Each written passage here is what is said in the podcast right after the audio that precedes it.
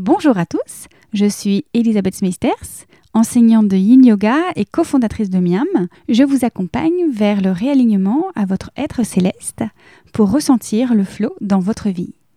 Bienvenue sur État de Flow, des conversations inspirantes pour nourrir votre âme et vous aider à vibrer le flow.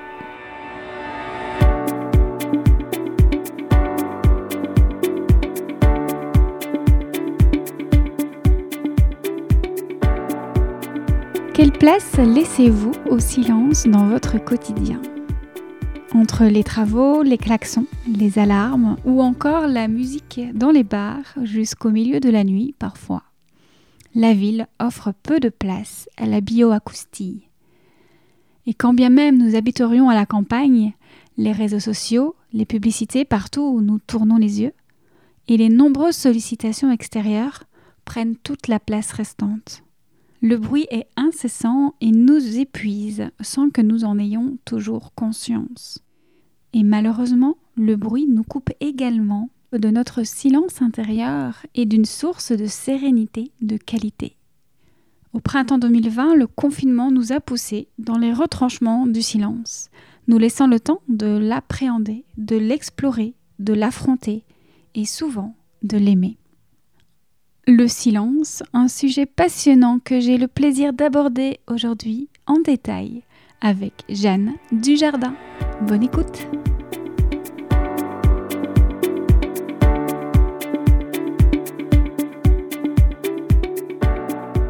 Bonjour Jeanne. Bonjour Elisabeth. Comment vas-tu?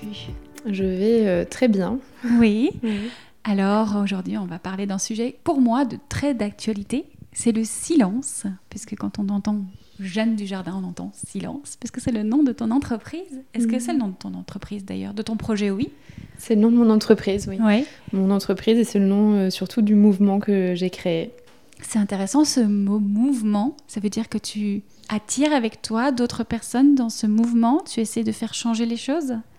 Oui, exactement. Autour de Silence, il y a toute une communauté.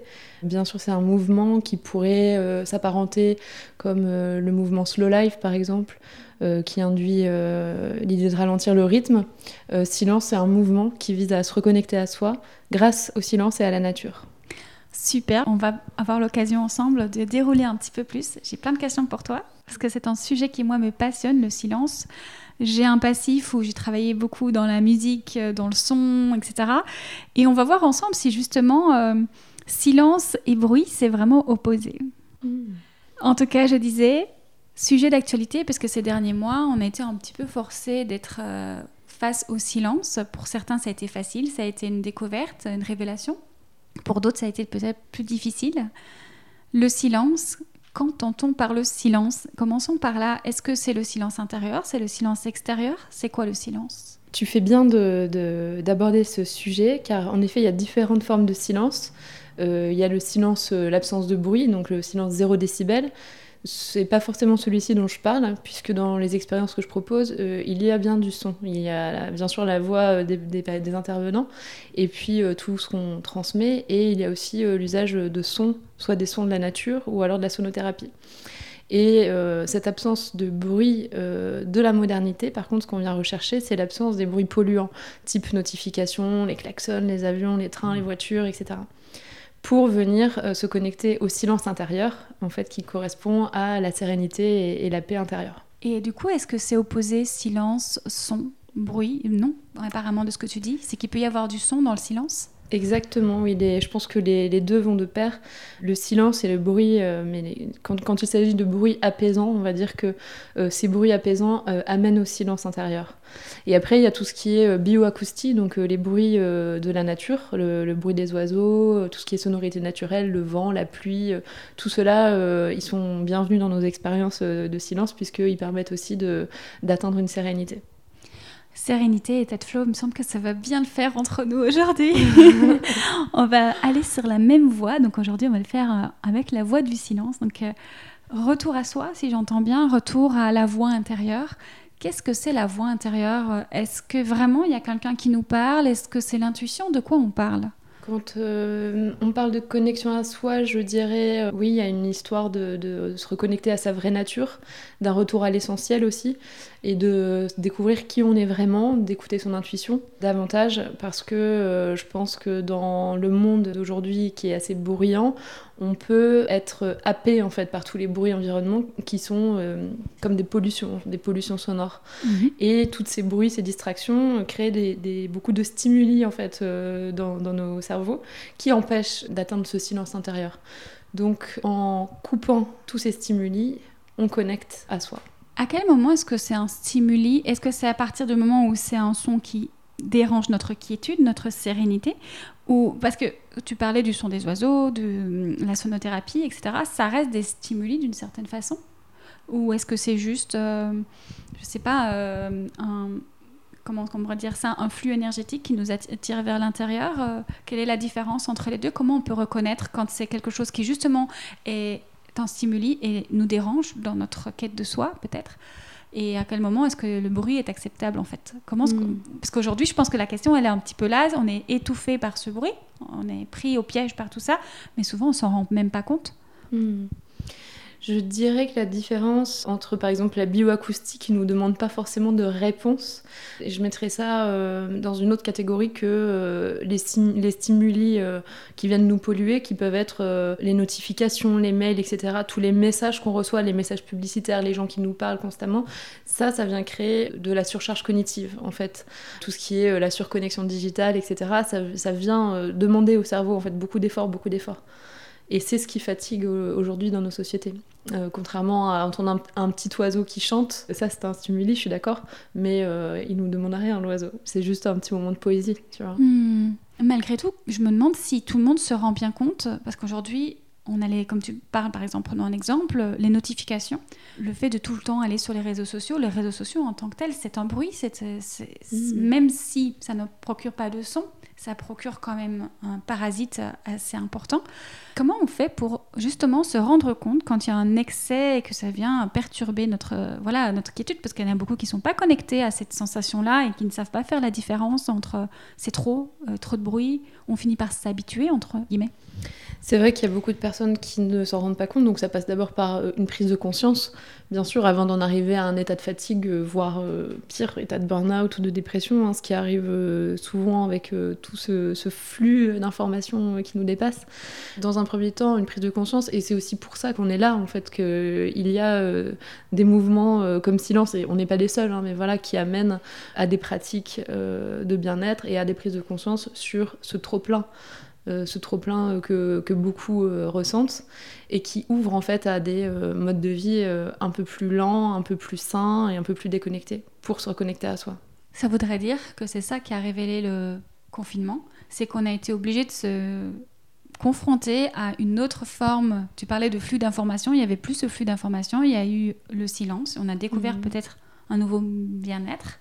Et on s'est connecté à ça de la même manière, peut-être que quand les personnes viennent dans tes événements, suivre ton mouvement, ils se rendent compte en fait face mhm. à l'expérience Est-ce que c'est l'expérience qui force euh, Oui, en plus, je pense qu'il y a des personnes que, qui se sentent rassurées par l'usage de, leur écran, de, le fait d'être constamment connecté, d'avoir euh, la musique, euh, les réseaux sociaux. C'est, ils pensent que c'est une bulle qui les protège, et en réalité, ça les fatigue en fait, ça les assaille de messages et ça les éloigne justement d'un état de paix.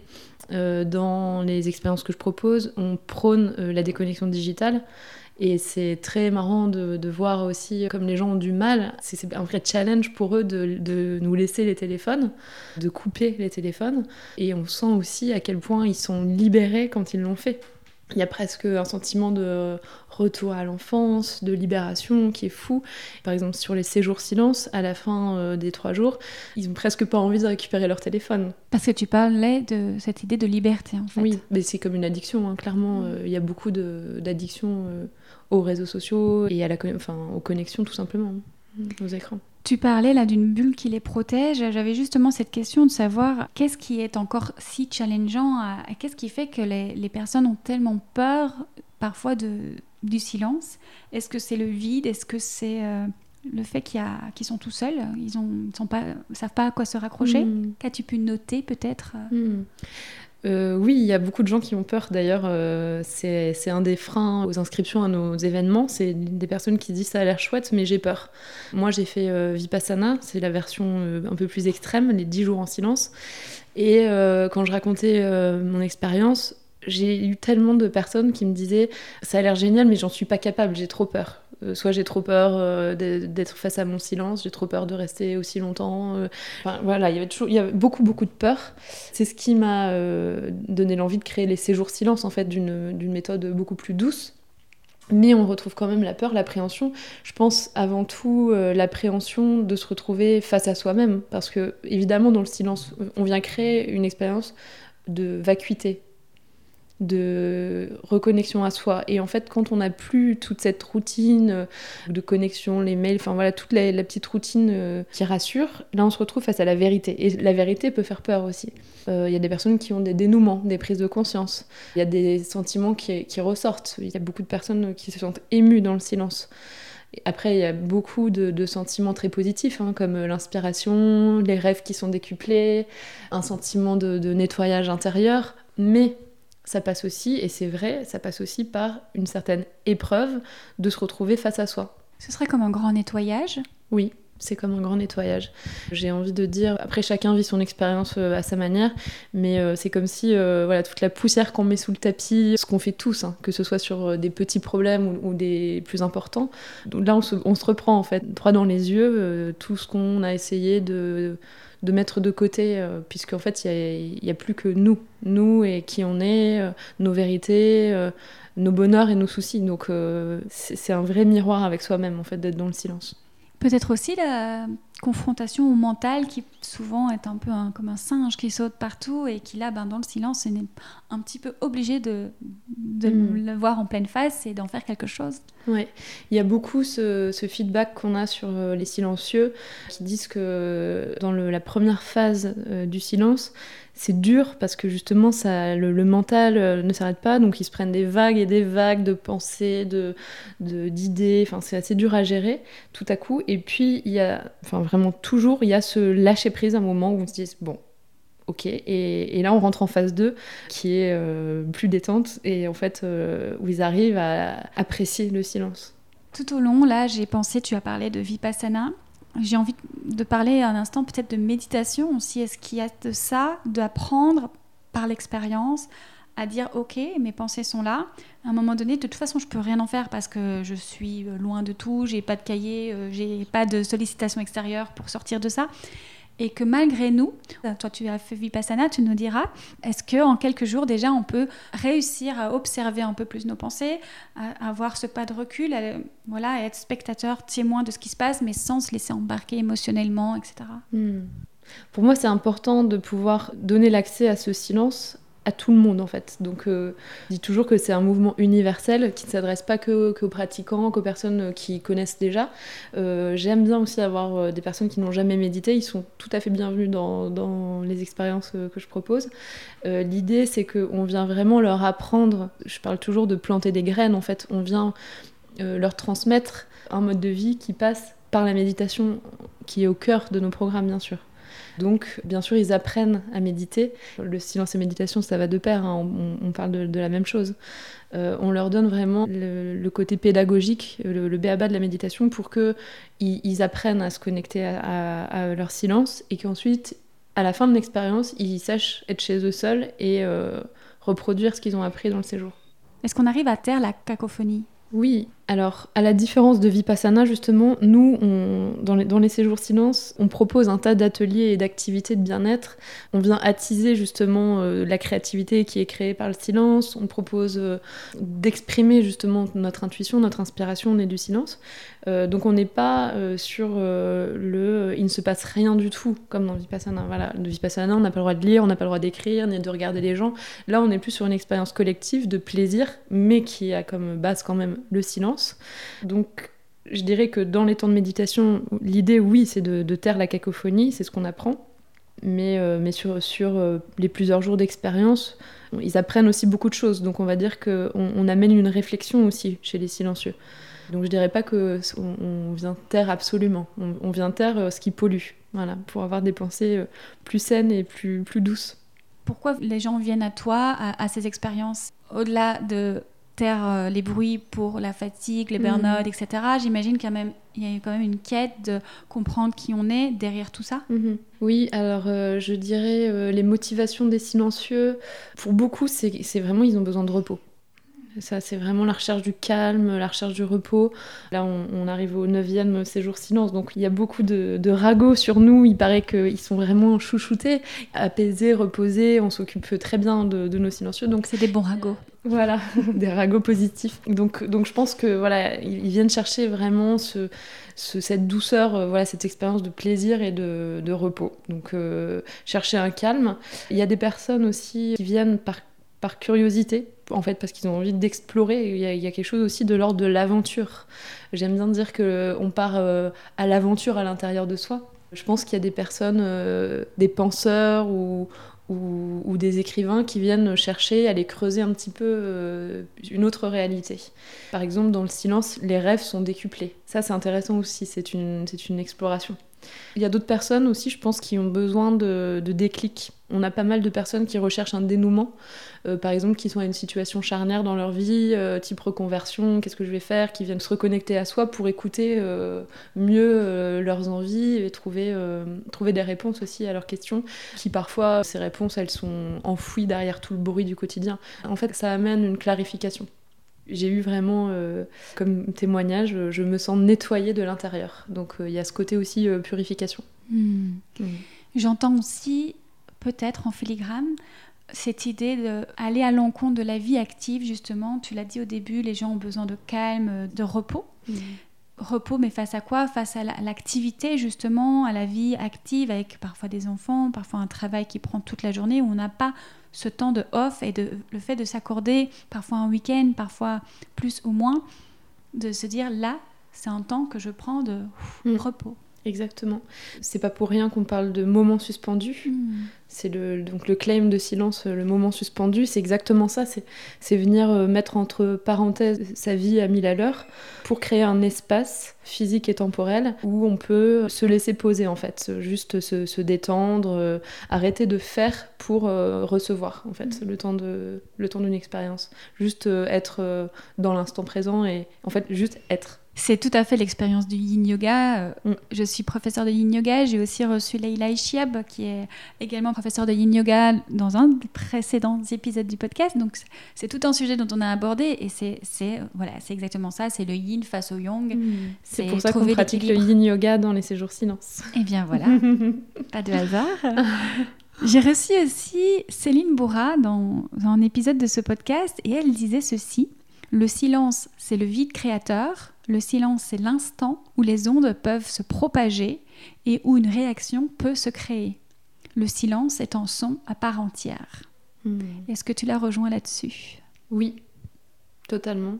Ça rejoint ce que, ce que exactement euh, tout ce qu'on vient de dire, en fait, la connexion à soi et du coup cette création d'autre chose, puisque dans, dans le silence, c'est beaucoup de matière au final qui, qui ressurgit, c'est euh, l'inspiration qui jaillit, donc, euh, donc bien sûr que c'est un, un, vide créateur. De toute façon, le, le principe de vacuité, c'est quelque chose qui est utilisé en, en, psychologie, en coaching, pour justement venir créer des, nouveautés en fait. Pour l'innovation, il faut être d'abord face à cette vacuité, trouver le vide pour ensuite euh, recréer.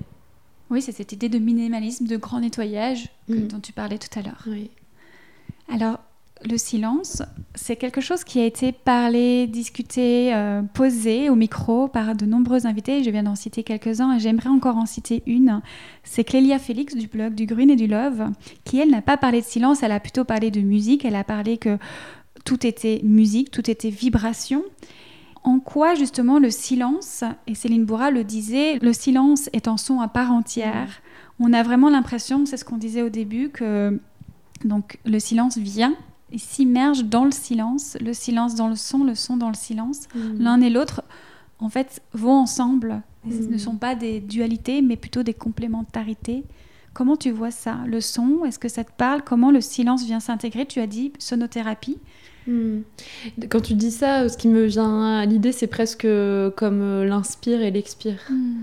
Euh, c'est euh, s'accorder voilà, d'abord le silence pour pouvoir expirer ensuite. Enfin, il y, a presque un lien si fort entre les deux que je dirais sont interdépendants en fait.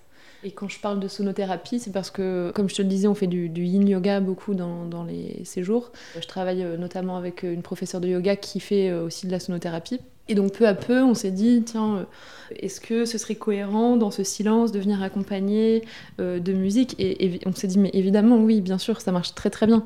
Euh, justement pour, encore une fois, venir apaiser le mental et venir accompagner en douceur l'expérience silencieuse, de proposer des sonorités, de la musique, de la voix, des instruments qui viennent accompagner en douceur à force d'utiliser la sonothérapie par touche, euh, finalement, c'est venu presque au cœur de notre expérience. Donc, euh, euh, de plus en plus, si bien que le séjour silence de novembre sera sur le thème silence et sonothérapie complètement, où chaque expérience, donc il y a toujours de la méditation silencieuse quand même parce que c'est nécessaire, mais dans, dans, le yoga, on vient vraiment faire des bains de son, on distille de plus en plus la sonorité dans l'expérience, et puis il y aura aussi des séances individuelles de massage sonore pour parfaire l'expérience du silence. Donc ouais, ouais, ça va très bien ensemble. Parce que là, du coup, tu le disais, c'est comme le son d'un oiseau, enfin le, voilà, le chant d'un oiseau.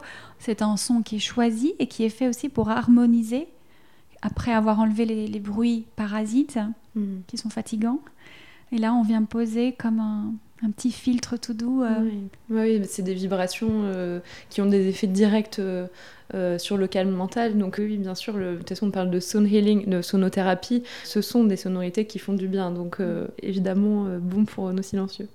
Du coup, ce, que tu fais, finalement, c'est emmener les silencieux à aller sur la voie du choix d'être responsable de quel bruit ils s'entourent, à quel bruit ils s'exposent.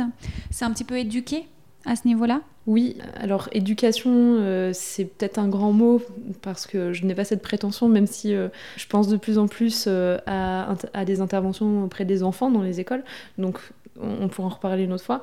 Je parle de transmission aussi, peut-être plutôt, ou d'inspirer, tout en partant du principe que pas la science infuse, c'est juste des invitations, des propositions, mais en tout cas, on parle euh, dans nos événements de l'art de vivre silence, euh, qui est une proposition. Et cet art de vivre inclut bien sûr la connexion au silence, l'usage du silence presque comme, euh, comme une hygiène quotidienne. Euh, ça inclut aussi tout ce qu'on leur apprend, tout ce qu'on transmet autour de la nature. Il y a beaucoup d'ateliers, d'ateliers mieux vivre, j'appelle ça, donc autour de l'alimentation végétarienne, autour de l'ancrage à la nature, le, jardin, autour de, de la littérature. On a fait aussi la fabrication de cosmétiques naturels. Voilà, il y, y, a tout type d'ateliers en fait qui induisent un mode de vie plus sain, plus conscient plus doux, euh, le fait de, ralentir le rythme aussi, euh, le fait de, la déconnexion digitale, qui est au, cœur de, l'hygiène euh, silence. Et tout ça, c'est des invitations. L'idée, c'est de, encore une fois, planter les graines et puis chaque participant peut ensuite récolter là où il a envie, en fait. Mhm. Est-ce que ça va être sur, bon, maintenant je vais me lever le matin et méditer? Et ça, c'est les effets qui sont, qui sont constatés en fait euh, après, euh, après les expériences. Et je, et le reçois au quotidien, c'est un bonheur. J'ai des retours de mes silencieux qui me disent ah, ce matin, comme tous les matins maintenant, je me lève pour méditer. Il y a par exemple Perrine qui, a, depuis le séjour, il y a un an et demi, tous les matins, elle dessine un arbre. Il y a des personnes qui utilisent les recettes végétariennes de silence parce que je leur mets à disposition et qui cuisinent végétarien pour, enfin, de, de, plus en plus. Il y en a qui se mettent au yoga, bien sûr la méditation évidemment. Voilà, il y a, tout, euh, y a, tout, un panel de propositions qui peuvent, être, euh, qui peuvent être appliquées, tout ça pour tendre vers un nouveau mode de vie qui rejoint euh, bien sûr la connexion à soi, à la nature, aux autres, et presque quelque chose de l'ordre de la décroissance aussi, du retour à l'essentiel. Mm, mm. Et ça passe du coup par vraiment taire le bruit. J'aime bien le redire pour qu'on entende bien ça. C'est c'est taire les bruits qui ne sont pas sollicités en fait, qui ne nous nourrissent pas et qui nous épuisent. Oui, exactement. Les, mm. petites pollutions sonores qui mm. fatiguent. Il y a une notion que j'aime dire à mes élèves de yin yoga, c'est le silence entre les deux notes. On fait beaucoup le, évidemment, on fait le savasana entre deux postures de yin yoga pour venir accueillir, pour venir observer les sensations. On parlait de musique il y a un instant, et une musique ne serait pas aussi belle s'il n'y avait pas de silence. Imaginons un son où il n'y a mm. pas de silence, mais il n'y a pas de il a pas de musique en fait, hein, mm. c'est juste un son. C'est un petit peu ça aussi, c'est retrouver euh, ce silence pour retrouver le plaisir, la saveur de ce qui se passe dans nos vies. Oui, je rejoins tout à fait ce que tu dis. D'ailleurs, euh, je trouve que beaucoup de paroles devraient commencer par un temps de silence. Mm. On dit souvent que la minute de silence est associée à quelque chose de triste, et c'est bien dommage parce que si on commençait chaque intervention, que ce soit euh, un concert, un spectacle, euh, une conférence, par 7 minutes de silence, c'est dingue le calme que ça transmet, l'ancrage aussi de, chacun parce que voilà, on parle, on parle, on parle, il y a un, un flux, un flot incessant. Et, juste cette minute, donc nous, on la pratique euh, voilà, avant les repas, euh, avant euh, les prises de parole, évidemment, mais ça a vraiment un effet incroyable sur l'état, l'attitude de chacun. Au moment où tu en parles, j'ai ressenti des frissons parce que moi, évidemment, je l'ai dit, j'ai beaucoup travaillé dans les concerts, dans le monde de la mmh. musique, et j'imagine un concert avec toute cette foule il y a une connexion, c'est certain, entre déjà tout le mmh. monde. Mmh. Et puis, juste, voilà, on accueille la personne qui est prête à s'exposer, à se mmh. dire, à se montrer. Il y a une communion. Oui, une communion et moins de paraître, j'ai envie de dire, dans le silence, il y a une espèce de, de pureté, quelque chose de qui, voilà, on est tous, euh, qui, nous remet tous euh, sur, sur la même longueur d'onde, j'ai envie de dire. D'ailleurs, j'ai un texte que j'aimerais te partager qui parle de musique et de silence. Avec plaisir. Pour rebondir sur ce que tu me dis, donc c'est de Catherine Ben Saïd. Faire silence, c'est voir du dedans son monde intérieur, entendre les silences de son cœur, les silences entre les mots, ce qui ne se dit jamais ou que l'on ne prend pas le temps d'entendre. C'est faire le vide des émotions invalidantes pour laisser la place à une écoute de plus en plus fine et subtile. L'écoute de sa musique intérieure. C'est écouter son âme, la musique de l'âme. Voilà, c'est un, texte de la musique des anges, Catherine Ben Saïd. C'est très très beau et en plus tu as pris soin de laisser des petits silences entre chaque phrase. Ça nous a laissé vraiment ce temps de poser dans l'oreille, de l'accueillir dans le cœur, de voir comment ça résonnait. C'est ça aussi le silence. Hmm. Exactement, ça... on laisse plus de temps euh, au poids des mots au final et à laisser résonner, euh, d'avoir euh, une meilleure écoute aussi. Le, silence crée une meilleure écoute. Et pourtant on en a peur.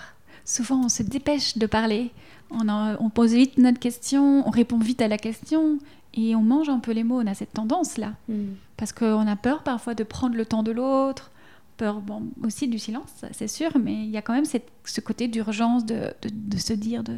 Hmm. Et là, tu nous rappelles tout simplement que non, en fait, la saveur, elle est dans... Et tu parlais de cette minute de silence avant un discours.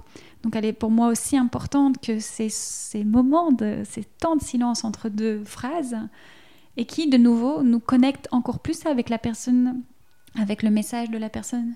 Hmm.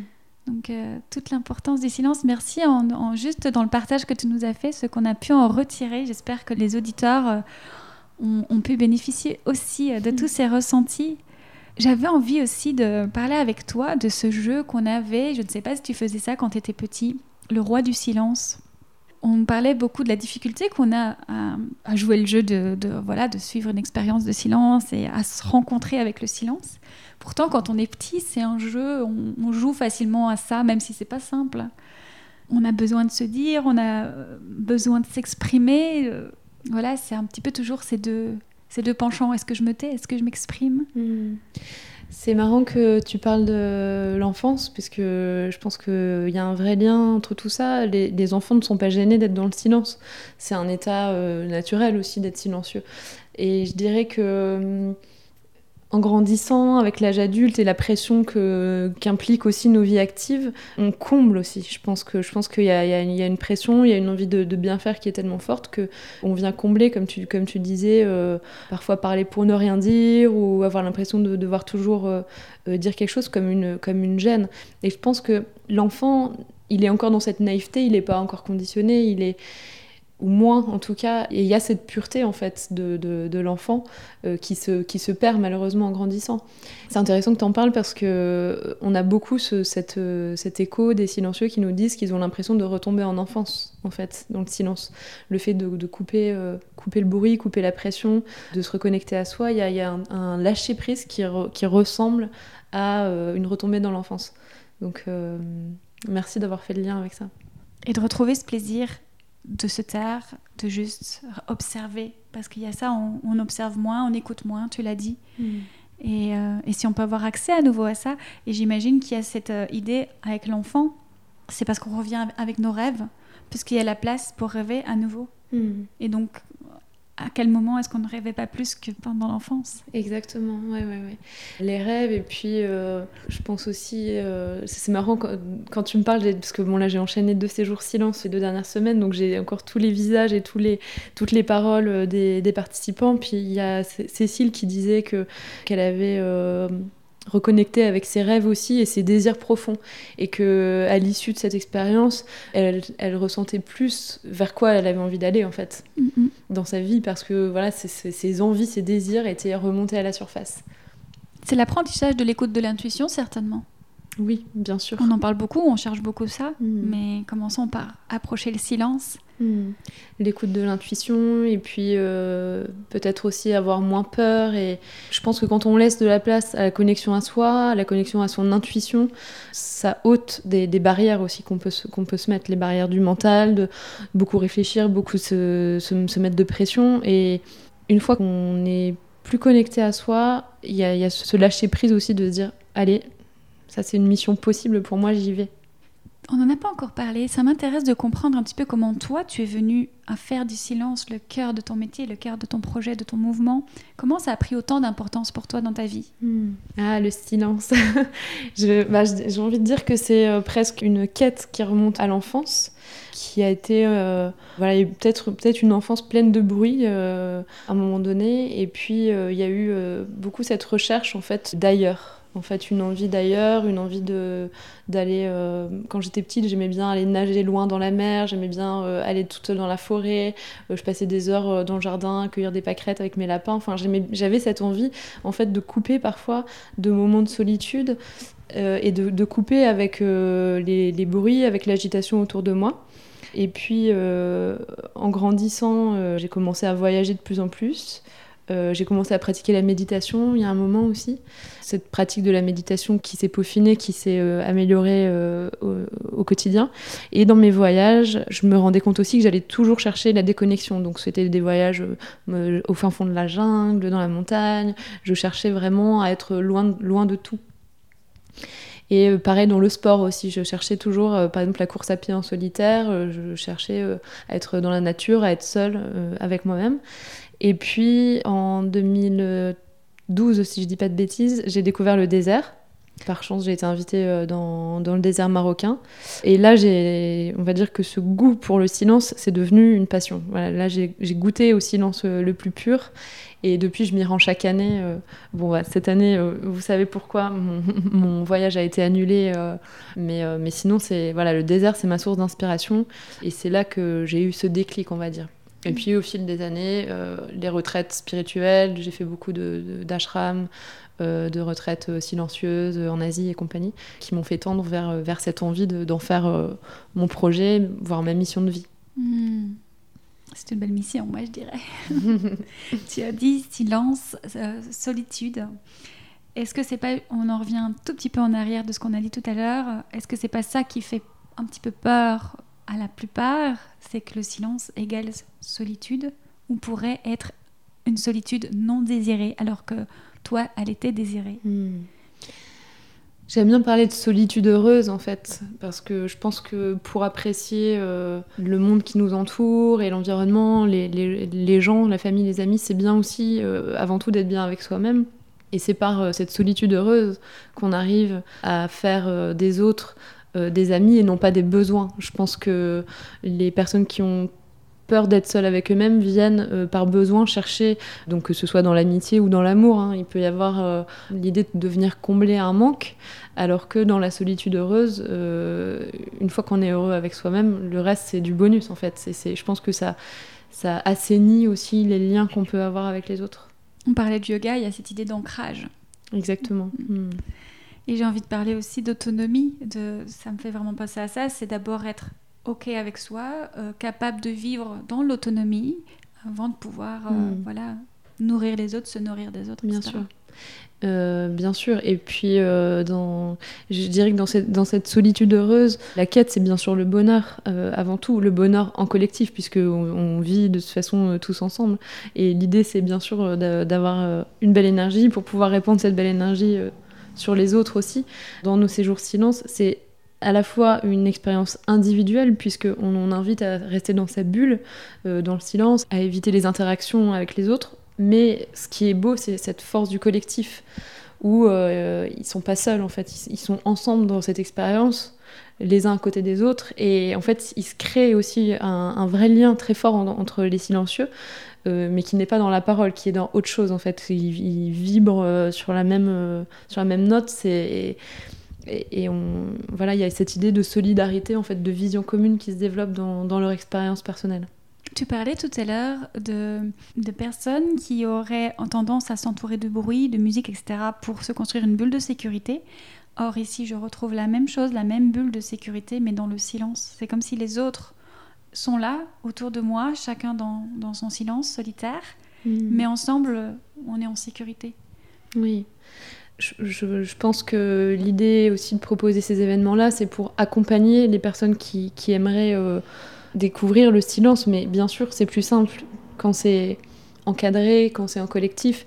Sinon, euh, tout le monde irait euh, marcher dix jours tout seul dans le désert, euh, mais ça, c'est compliqué, tu vois. Donc, je pense que là, c'est vrai que l'idée du mouvement, l'idée du collectif, ça vient aussi peut-être ôter les peurs. Voilà, ça crée, ça crée cette, vague où on se dit, bon, on est plusieurs, on y va, et ça rassure, je pense aussi. Mmh. Ça rassure. Venons-en tout doucement à, la dernière partie de cet épisode où on parle, j'ai envie quand même hein, de parler d'état de flow, le nom du podcast, et voir avec toi comment, alors on a déjà tiré pas mal de fils là-dessus, mais comment tu dirais peut-être que le silence nous aiderait à trouver l'état de flow? Et d'abord, si tu as envie de commencer par là, de nous dire qu'est-ce que pour toi l'état de flow? Voilà ça me fait tout de suite penser à une vague. Je suis, très, euh, je suis très mère, donc euh, je pense tout de suite à la vague et, à l'idée de se laisser flotter, d'une espèce de, lâcher prise. Voilà, j'ai en tête euh, quelqu'un qui ferme les yeux et qui se laisse complètement flotter dans la vague. Et en même temps, pour moi, ça évoque l'idée d'un alignement d'un alignement avec soi-même qui permet ensuite le lâcher prise. Donc euh, par alignement, j'entends euh, le fait euh, d'être en accord avec ses pensées, avec ses actes, avec la vie qu'on mène, et surtout de, de se sentir suivre son intuition. Voilà. Et c'est là que le silence vient nous aider à ça. Exactement. Ben voilà. ben voilà. Merci beaucoup pour ces riches partages. C'était vraiment génial de pouvoir ne faire qu'un sujet là-dessus parce que comme je le disais, on en a beaucoup parlé un petit peu à, gauche et à droite pour ceux qui ont déjà écouté les précédents épisodes que je vous invite à redécouvrir. Je remettrai les liens euh, en commentaire du podcast des quelques-uns dont j'ai parlé déjà. Mais voilà, de pouvoir en faire un sujet entier parce que malgré tout, le silence, c'est plus que quelques secondes dans une mmh. journée. Pour moi, oui, voilà, ça doit être, ça doit être plus, ça doit être un mouvement, ça doit être une mmh. hygiène de vie. Mmh, exactement. Comme quand on mange bien, finalement. Voilà. Alors, dernière question.